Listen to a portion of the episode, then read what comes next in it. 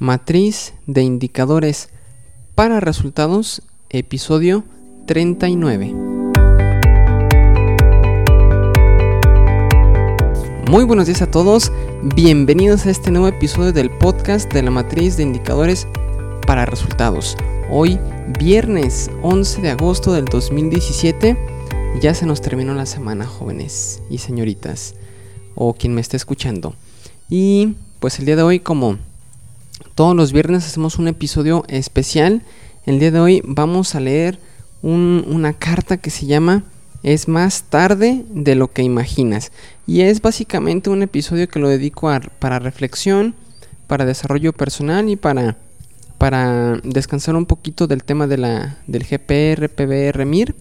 Y pues espero que, que les guste. Pero antes recuerda que en isaacfigueroa.com diagonal contactar puedes hacerme cualquier duda, pregunta o comentario que tengas acerca de la matriz de indicadores para resultados o alguna sección que te gustaría que agregáramos aquí a este programa.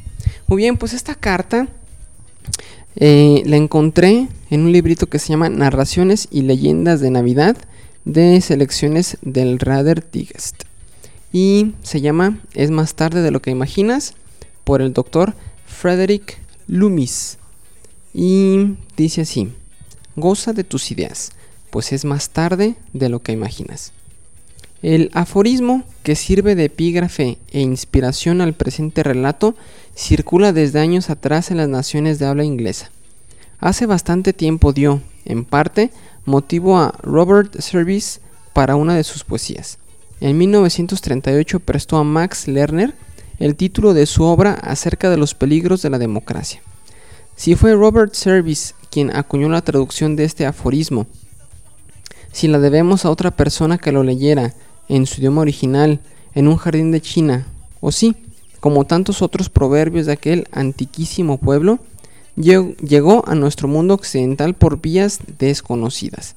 Es algo que ignoro. Mas vengamos a mi relato. La impresión que causó en mí cierta carta recibida hace años fue tan profunda que en más de una ocasión no supe excusarme de traer a cuento esas líneas. Cuantas veces lo hice, ora fuesen mis oyentes los compañeros de larga travesía por mares remotos, ora los con, contertulios congregados al amor de la hogareña chimenea, noté que mi auditorio se sentía invariablemente movido a reflexionar. Decía así la carta. Pekín, China. Mi estimado doctor, quizá le cause extrañeza recibir carta mía. La firmaré solo con mi nombre de pila. Mi apellido es el mismo suyo. Usted no me recuerda seguramente. Hace dos años estuve en su hospital al cuidado de otro médico. Di allí a luz a un niño que murió a poco de nacido. Ese mismo día fue a verme mi médico, ya al despedirse, me dijo, hablando de todo, hay aquí un médico que tiene su mismo apellido. Al leer su nombre en el registro, me preguntó si podría venir a hacerle una visita, pues acaso resulten ustedes parientes. Le respondí al colega que por mi parte no había, no había inconveniente, aunque no creía que, tan recién muerto su hijo, estuviese usted para hablar con nadie. ¿A poco llegó usted, doctor? Apoyando cariñosamente su mano en mi brazo, se sentó al borde de la cama y me hizo compañía por unos minutos. No habló gran cosa conmigo, sin embargo, había tanta bondad en su mirada y en el tono de su voz que no tardé en sentirme mejor. Noté que parecía usted muy cansado, que tenía surcada la cara de arrugas muy profundas. No volví a verlo más, pero supe, por las enfermeras, que trabaja usted día y noche en el hospital casi sin tregua. Doctor, Hoy he pasado la tarde con una familia china que tiene aquí, en Pekín, una casa hermosísima. En un lado de las altas tapias que rodean el jardín, entre un marco de flores rojas y blancas, había una plancha de bronce con una inscripción en chino. Pedí que me tradujesen lo que decía. Era esto. Goza de tus ideas. Perdón, goza de tus días, pues es más tarde de lo que imaginas empecé a, empecé a aplicarme la máxima. No había querido yo tener más hijos porque aún me atormentaba el dolor de la pérdida del que se me murió. pero pensé ahora que debía implorar la alegría de otro hijo, pues tal vez mis días huyesen antes de lo que yo imaginaba. El recuerdo del hijo muerto trajo a mi memoria el de usted. Volví a ver la expresión de cansancio de su cara surcada de profundas arrugas. Me acordé de aquellos momentos bienhechores que llevó a mi vida cuando tan necesitada estaba de consuelo. No sé, doctor, cuál sea su edad. Estoy, sin embargo, segura de que, por sus años, podría ser mi padre, y no dudo ni por un instante que los minutos que pasó a mi lado significaron muy poco, probablemente nada en su vida.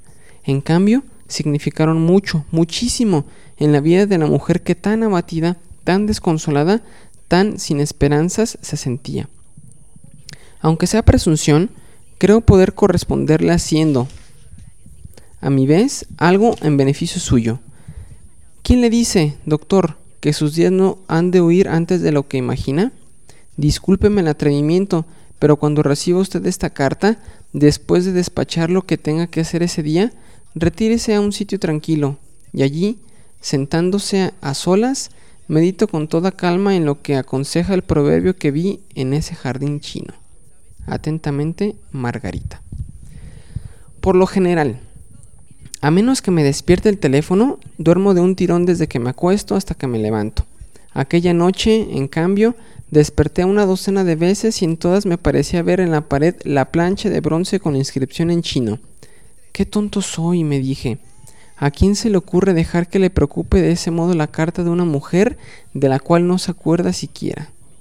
Y con esto procuré pensar en otra cosa, pero sin saber cómo ni por qué, empiezo al poco rato a hacerme estas reflexiones. Viéndolo bien, tal vez sea más tarde de lo que imagino. ¿Por qué no he de gozar de los días que aún me queden? Esa mañana avisé al hospital que me ausentaría por tres meses. Es muy saludable para quien ha llegado a creerse parte esencial de la entidad a que pertenece el alejarse de allí por una temporada. La primera vez que me ausenté del hospital fue unos años antes de recibir la carta de Margarita estaba convencido de que todo se desorganizaría. A mi regreso, empero, el hospital seguía gozando del mismo crédito que antes.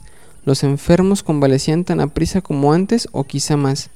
Muchos de los pacientes ni siquiera habían notado mi ausencia. No deja de ser humillante advertir la facilidad con que hayan quien nos reemplace y haga nuestro trabajo con igual o mayor competencia. Pero la lección que con ello recibimos es muy provechosa.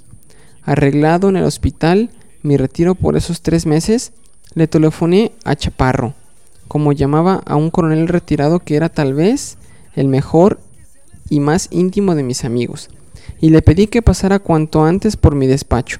Tan pronto como llegó, le dije que ya podía ir haciendo la maleta, porque nos íbamos los dos a viajar por Sudamérica. Me respondió que durante tres meses, lo menos, la infinidad de asuntos a que debía atender no lo dejaré en disponer ni de una semana. Saqué del bolsillo la carta de Margarita y se la leí. No puedo, hombre, créeme que realmente no puedo, dijo meneando la cabeza. Y te aseguro que siento no hacer ese viaje contigo. Pero ya verás, desde hace semanas estoy pendiente de la contestación de unos señores con los que tengo en trato un negocio importantísimo. En fin, otra vez será.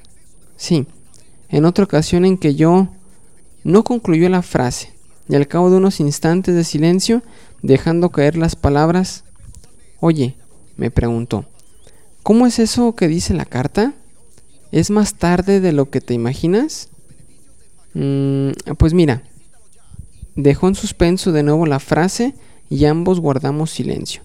Casi se me hacen visibles los pensamientos de mi amigo, lo mismo que yo la noche anterior estaba él considerando ahora la supuesta importancia de lo presente y comparándola con lo relativamente corto de los años que aún nos quedaban por vivir.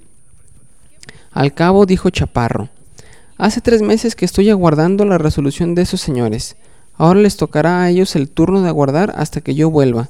Te acompañaré. Sí, señor. ¿Cuándo te propones emprender ese viaje? Nos embarcamos. La travesía fue larga y agradable a bordo de ese buque de carga en el que, cómodamente alojados, sentíamos día a día que nuestro espíritu iba aligerándose de preocupaciones en tanto que nuestro cansado cuerpo se vigorizaba y rejuvenecía con las brisas que, desde China, soplaban sobre el Pacífico.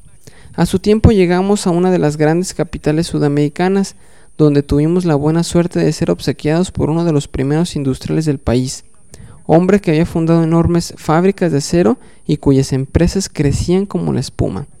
Hallándonos de visita en su casa, Chaparro le preguntó si era aficionado al golf. Lo soy, repuso, aunque solo tengo oportunidad de jugarlo muy tarde esta tarde. ¿Cómo es eso? Esta vida tan ocupada. Vea usted, no he podido acompañar a mi mujer y a mis hijos que están pasando una temporada en los Estados Unidos. Tengo magníficos caballos de silla, me encantaría pasear todos los días y nunca dispongo de tiempo. Debía usted robarles diariamente unas horas a sus ocupaciones, insinuó Chaparro. Tengo 55 años. En cinco más me retiraré a descansar, a vivir un poco. Verdad es que cuando cumplí los 50 dije lo mismo. Pero, ¿qué quiere usted? No podía yo prever entonces el vuelo que tomaría la empresa. En la actualidad estamos fabricando aceros que es la primera vez que se producen en Sudamérica. Todo el tiempo es poco para atender al negocio y no me queda ni una tarde que dedicarle al golf. Le aseguro, señor, que el último empleadito lo pasa mejor que yo. Interviene en la conversación. ¿Sabe por qué estoy haciendo este viaje por Sudamérica? Pues probablemente porque no le han faltado tiempo, dinero ni ganas. No, señor, repuse. El tiempo apenas me alcanzaba para lo mucho que tenía que hacer. ¿De dinero? No andaba muy sobrado. El haber emprendido este viaje, que nos proporciona a mi amigo y a mí el gusto de hallarnos conversando con usted en esta deliciosa terraza, se debió a que mi mujer, a la cual me sería imposible reconocer aún cuando la viese, leyó cierta inscripción que hay en la plancha de bronce que adorna la tapia de los jardines de una casa situada en el centro de Pekín. Le relaté después de haberle así la historia de la carta de Margarita. Lo mismo que Chaparro en ocasión anterior repitió la frase, es más tarde de lo que imaginas. Todo el resto de la tarde, aunque seguía mostrándose obsequioso y atento, caía a ratos en silencios del hombre sobre el cual pesa alguna preocupación. A la mañana siguiente lo vi en el vestíbulo de mi hotel. Doctor, me dijo, Discúlpeme si le quito unos momentos. Pasé la noche casi en claro. Curioso, ¿verdad? Que una amistad tan reciente como la nuestra puede influir de modo decisivo en una vida tan ocupada como la mía. Lo que hablamos ayer me ha hecho reflexionar. Le he cablegrafiado a mi mujer que me embarcaré en estos días para unirme con ella y nuestros hijos.